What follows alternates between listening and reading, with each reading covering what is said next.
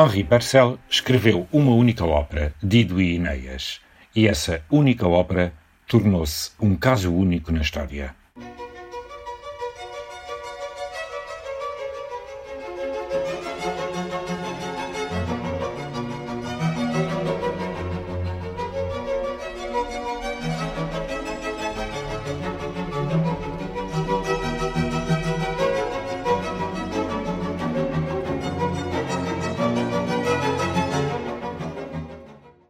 Dido e Enéas é considerada a mais importante obra teatral de Purcell e, apesar de derivar diretamente da tradição da masque inglesa, um género que combinava texto recitado, canto bailado, coros, foi a única verdadeira ópera composta pelo músico inglês, ou seja, foi a sua única obra dramática inteiramente cantada do início ao fim.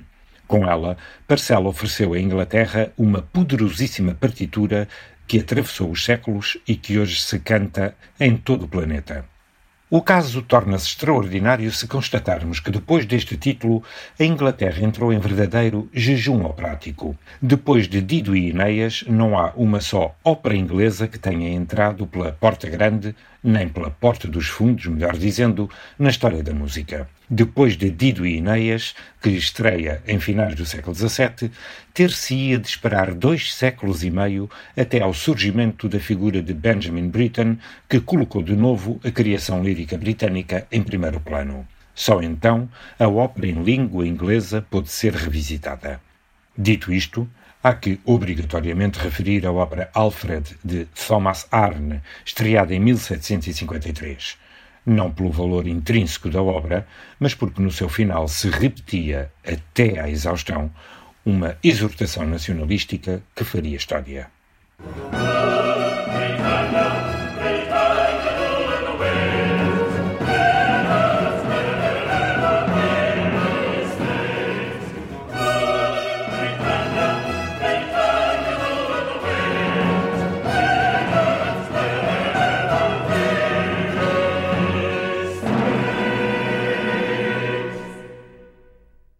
Para rematar, direi que a singularidade de Dido e Enéas ultrapassa as Ilhas Britânicas, pois a obra ergue-se também como orgulhoso e solitário pilar na produção musicoteatral europeia do seu tempo.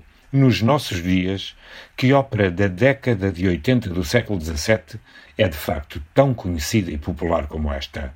Vamos poder ouvir, pois, uma obra absolutamente única na história da ópera.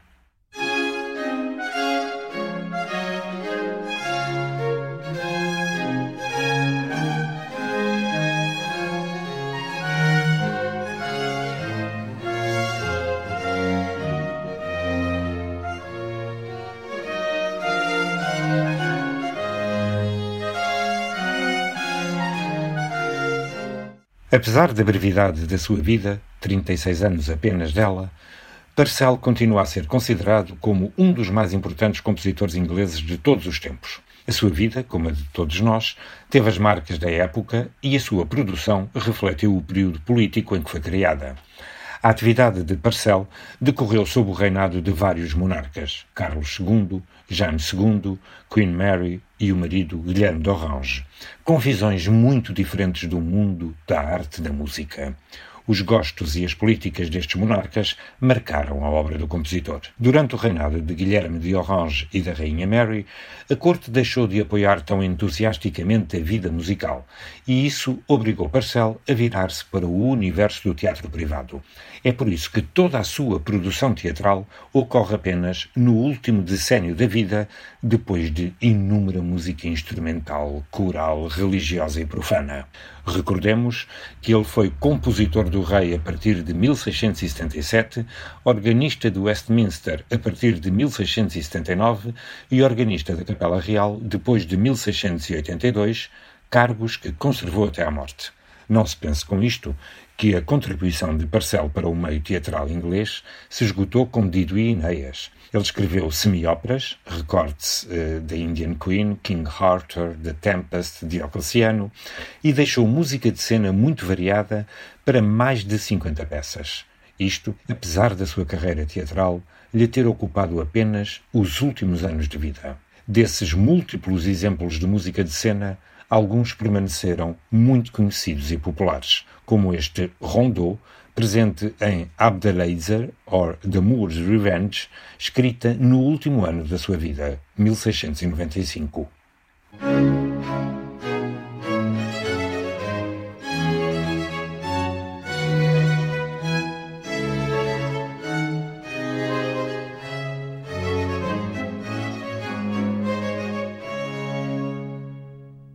Dido e Enéas é estruturada em um prólogo e três atos. O seu libreto é de Nahum Tate, baseado na história contada no quarto livro da Eneida de Virgílio, onde se fala do amor entre a rainha Dido de Cartago e Enéas, o herói troiano.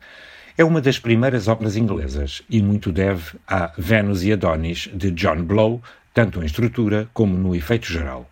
A data da composição e da primeira representação são incertas, mas pensa-se que Dido e Enéas tenha sido composta em julho de 1688 e sido representada na Escola Feminina de Josiah Priest, em Londres, no final do ano seguinte. Alguns estudiosos acreditam, porém, que terá sido por volta de 1683. A partitura original de Parcel não chegou aos nossos dias e a única fonte do século XVII é um libreto, possivelmente da representação original. A ópera não foi mais levada à cena em vida de Parcel.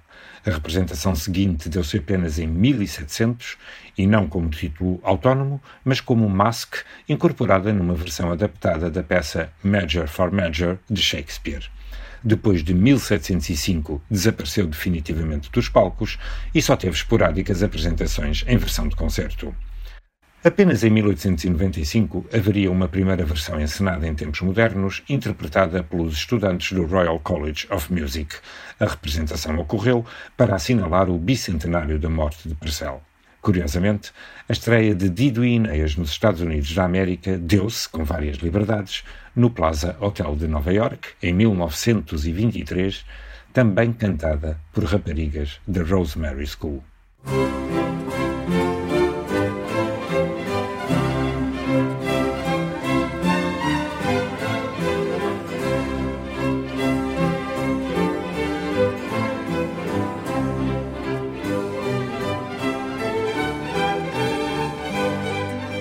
Façamos então agora uma trajetória à volta do azul pela ópera Dido e Enéas de Parcel.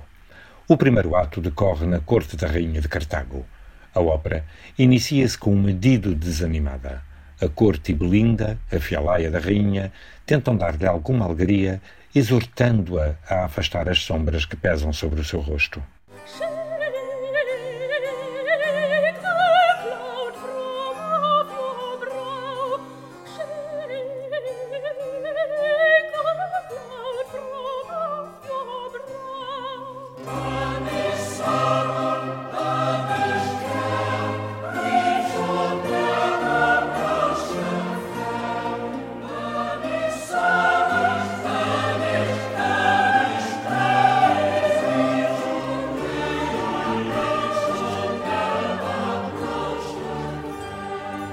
Apesar dos esforços da sua fiel Belinda, a rainha Dido permanece em estado de desânimo. A sua entrada é um verdadeiro lamento, e este facto integra numa galeria infindável de lamentos que centenas e centenas de heroínas lançaram ao mundo durante todo o século XVII, logo desde o nascimento da ópera. Recordemos o célebre Lamento da Ariana de Claudio Monteverdi nos inícios dessa centúria. Esse estado lamentoso de Dido é clarissimamente indicado no texto e na música. A primeira palavra cantada pela rainha é mesmo o som do lamento.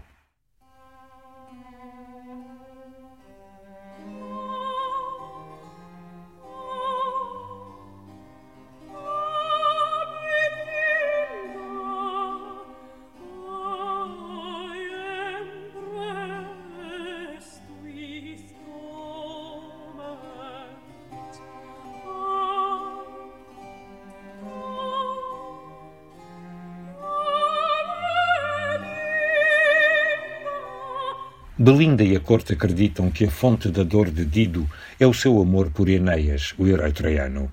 Sugerem então que tudo se poderá resolver com um casamento entre ambos. Dido e Enéas é uma obra absolutamente imersa no seu tempo. É por isso, a vários níveis, alegórica.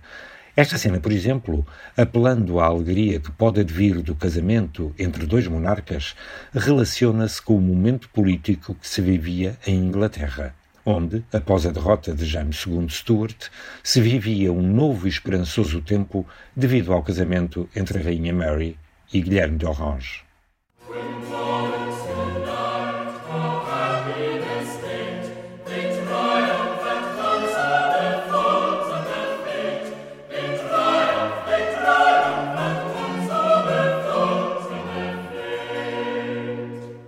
Belinda e uma outra aia animam a rainha e dissipam as suas dúvidas em relação ao amor de Enéas. The hero loves as well as you, dizem pouco antes da entrada do herói troiano. Este é recebido num primeiro momento com frieza, mas as fiéis da rainha aconselham-na a amar. If not for mine, for empire's sake, some pity on your love.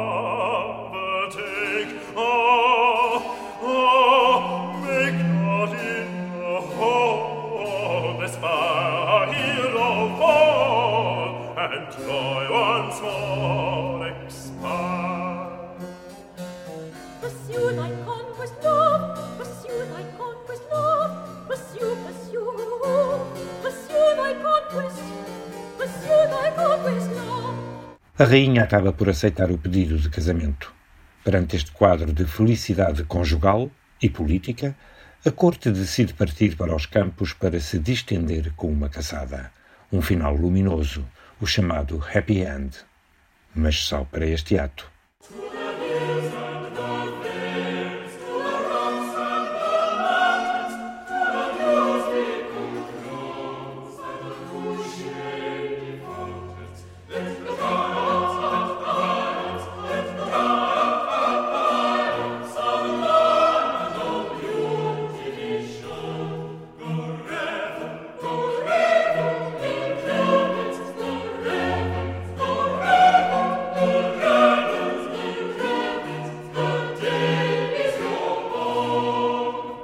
A segunda cena da ópera decorre na caverna de uma feiticeira.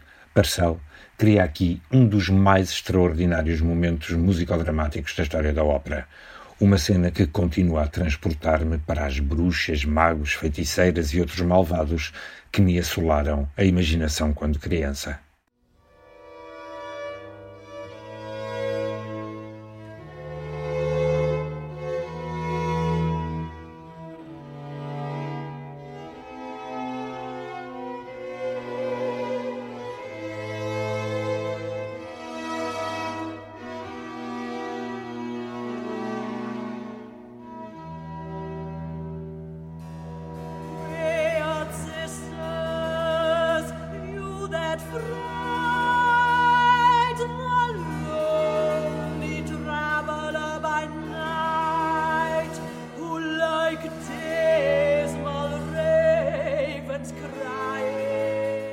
Feiticeira está a congeminar a destruição de Cartago e da sua rainha e pede ajuda aos seus seguidores e companheiros.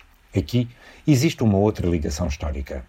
Num poema de 1686, Nahum Tate, o libretista de Dido e Inéas, aludia a Jaime II como um Inéas mal aconselhado e mal dirigido pelas maquinações da sorceress e das suas witches.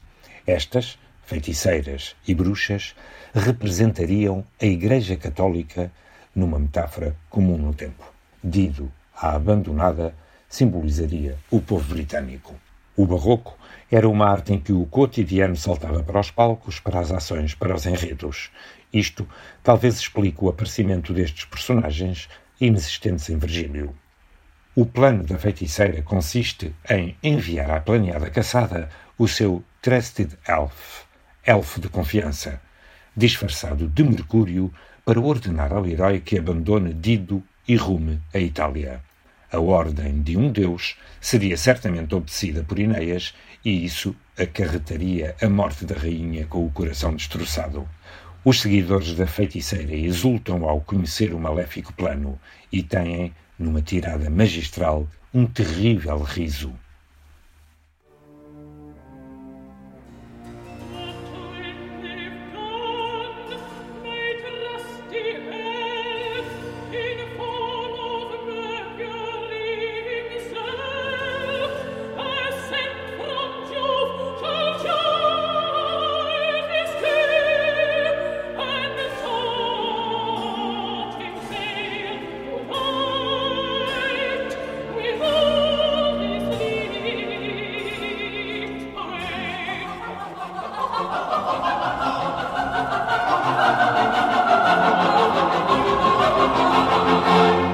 Feiticeira decide então criar uma tempestade que obrigue Dido, o seu séquito e Enéas a abandonarem os campos da caçada e regressarem ao palácio. Quando tudo está combinado, as bruxas dançam e desaparecem com ruído de trovões.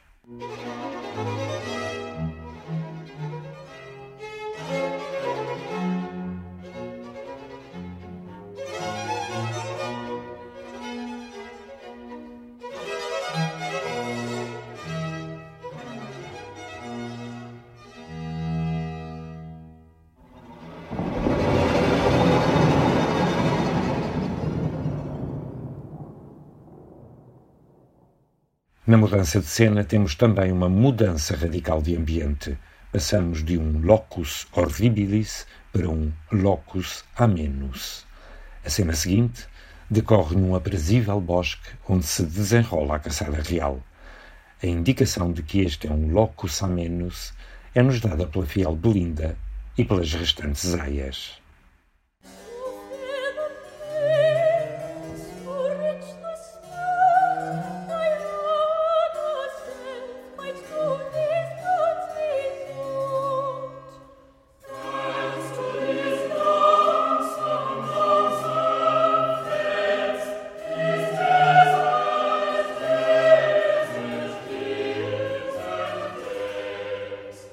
Dido e Enéas apreciam a beleza dos campos quando se ouve um trovão distante, tal como a feiticeira profetizara. Dido ordena então a Belinda para preparar o rápido regresso ao palácio. Todos saem, mas Enéas é retido pelo elfo da feiticeira que surge disfarçado de Deus Mercúrio.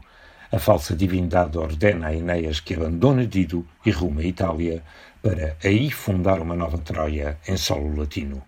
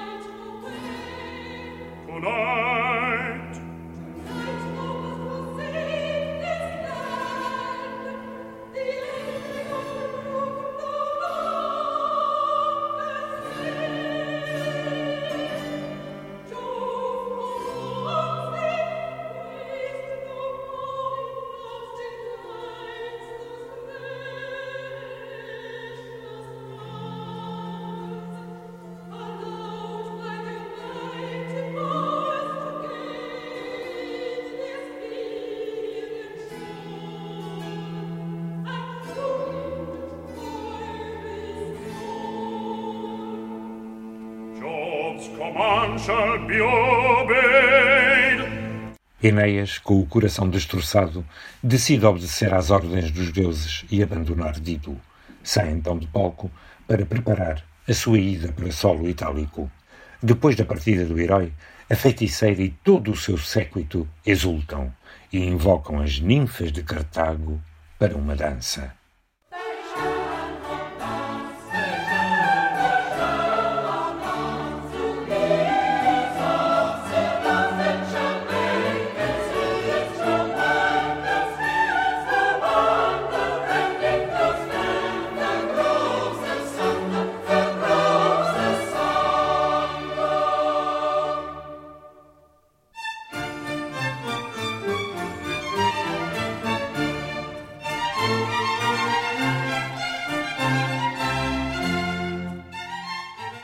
A cena seguinte decorre no porto de Cartago, onde, preparando-se para a partida, os marinheiros entoam uma alegre canção.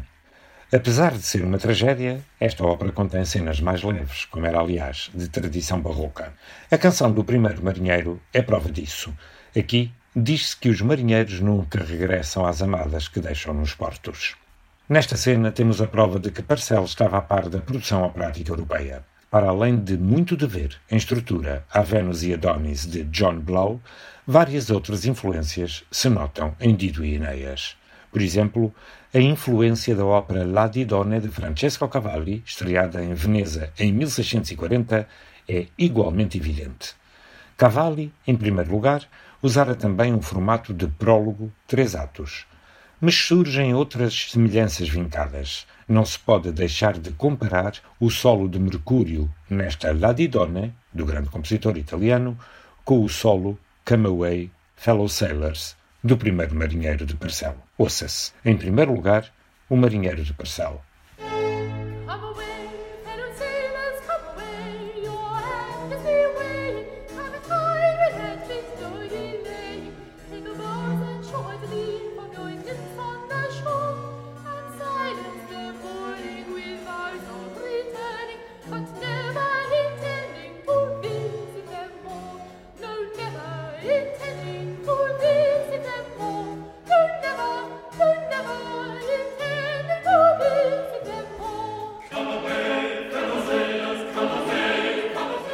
Agora, o Mercúrio em Latidona de Cavalli.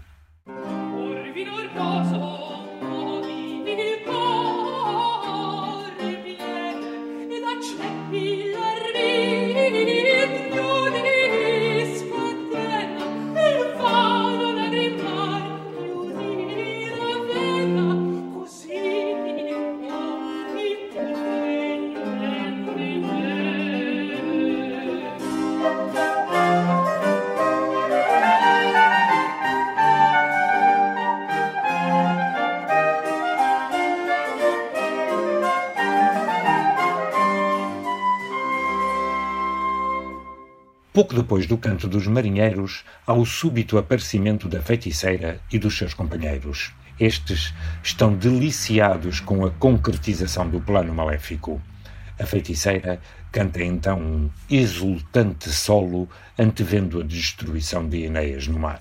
Palácios, grutas de feiticeiros, tempestades, efeitos visuais, efeitos sonoros, todo o esplendor e variedade da música e da espetacularidade barrocas em presença nesta ópera.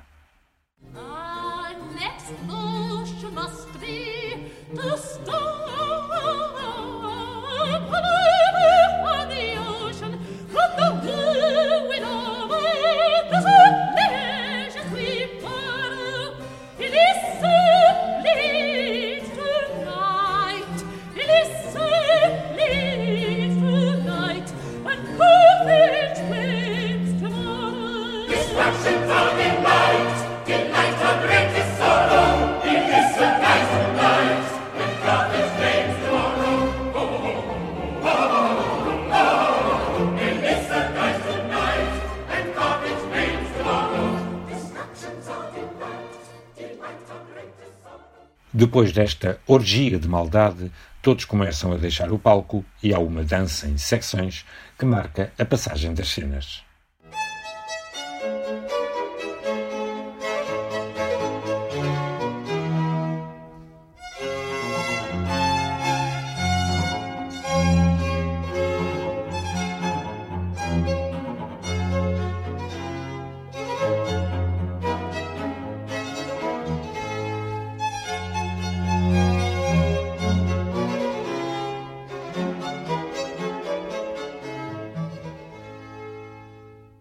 O ambiente musical muda radicalmente quando se inicia a última cena da ópera.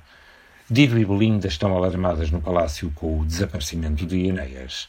A rainha está emocionalmente destruída e Belinda conforta. Subitamente o herói regressa, anunciando a sua partida.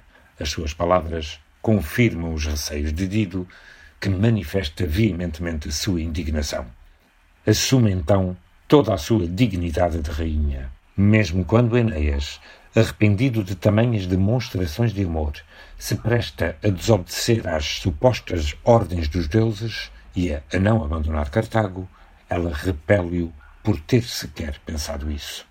É Dido que força Enéas a partir.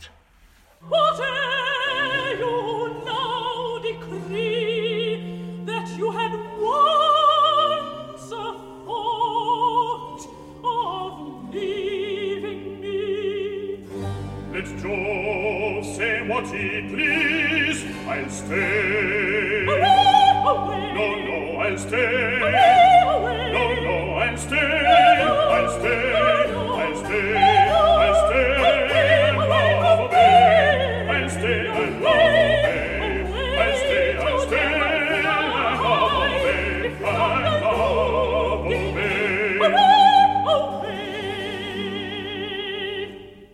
Depois da partida de Enéas, Dido profere fatais palavras. A morte tem de vir depois de ele partir. O mal de amor vai destruí-la. A rainha canta então a sua derradeira área, When I Am Lady in Earth, também conhecida como Morte de Dido. Para além de todo o seu fascínio visual e variedade musical, esta obra dá à principal intérprete feminina um papel de enormes potencialidades trágicas. Não admira, pois, que algumas das maiores cantoras do século XX a ela se tenham dedicado, de Kirsten Flagstad a Evelyn Tubb, passando por Vitória de Los Angeles, Janet Baker, Tatiana Troianos, Teresa Berganza, Jessie Norman, Anne-Sophie von Otter, Susan Graham, Emma Kirkby, Catherine Bott, Oline Dawson. Todas, algumas delas, temos-las ouvido nos vários exemplos musicais. Agora será Janet Baker.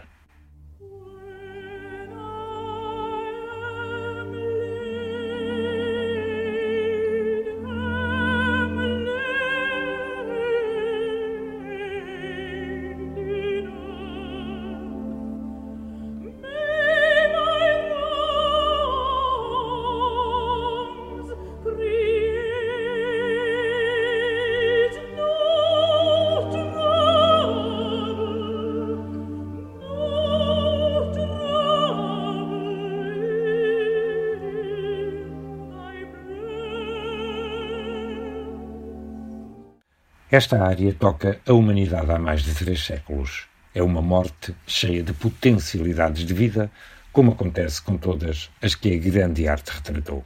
A sua capacidade de comover continua a ser imensa e a tocar artistas muito afastados do mundo da ópera. Klaus Nomi é apenas um, por exemplo. As cores orquestrais, o fascínio das harmonias, a nobreza da expressão, a sobriedade tornam esta uma das mais justamente amadas e poderosas páginas da história da ópera. José Saramago, por exemplo, dizia dela: Na ópera de Enéas, do Purcell, há uma, uma área, olha assim, que é o Remember Me, a morte de Dido, que é, também toca, toca as fibras todas cá do, do coração.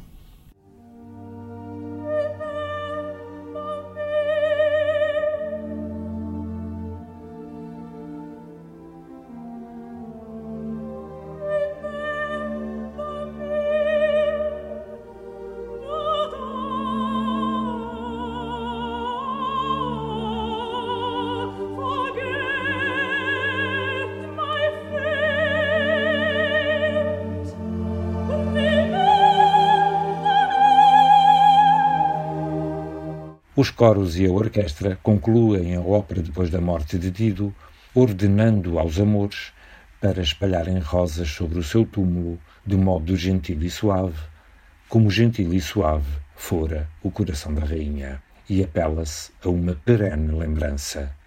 Keep here your watch and never, never part. É uma das mais intensas páginas da piedade barrocas a exposição dos sentimentos em toda a sua nudez. A mestria técnica que, através da música, nos faz quase visualizar as folhas ou pétalas a serem lançadas sobre o corpo do cadáver da rainha, e uma angústia total expressa na repetição do Nevermore.